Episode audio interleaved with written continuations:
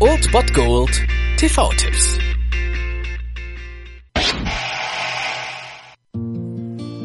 Mein Vater hatte da so einen Spruch. Wenn ein Tag schon so anfängt, kann es nur noch bergauf gehen. Bergauf? Hm? Nein, von da an geht's nur noch bergab. Aber alle wollen oben sein. Niemand will unten sein. Deswegen geht's nur noch bergauf. Aber bergab geht es leichter. Ihr Vater hatte keinen blassen Schimmer.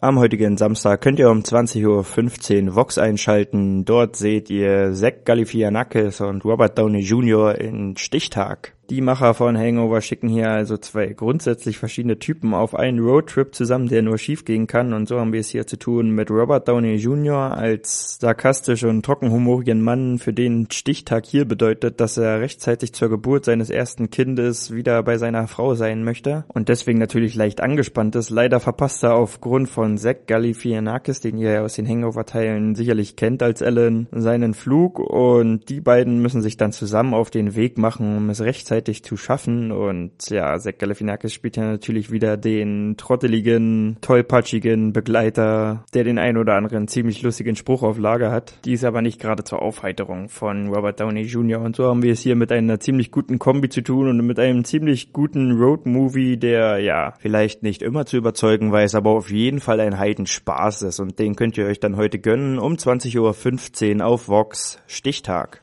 Wir sollten einander ein bisschen kennenlernen, wenn wir schon so eine Reise antreten. Was ist Ihre Lieblingsfarbe?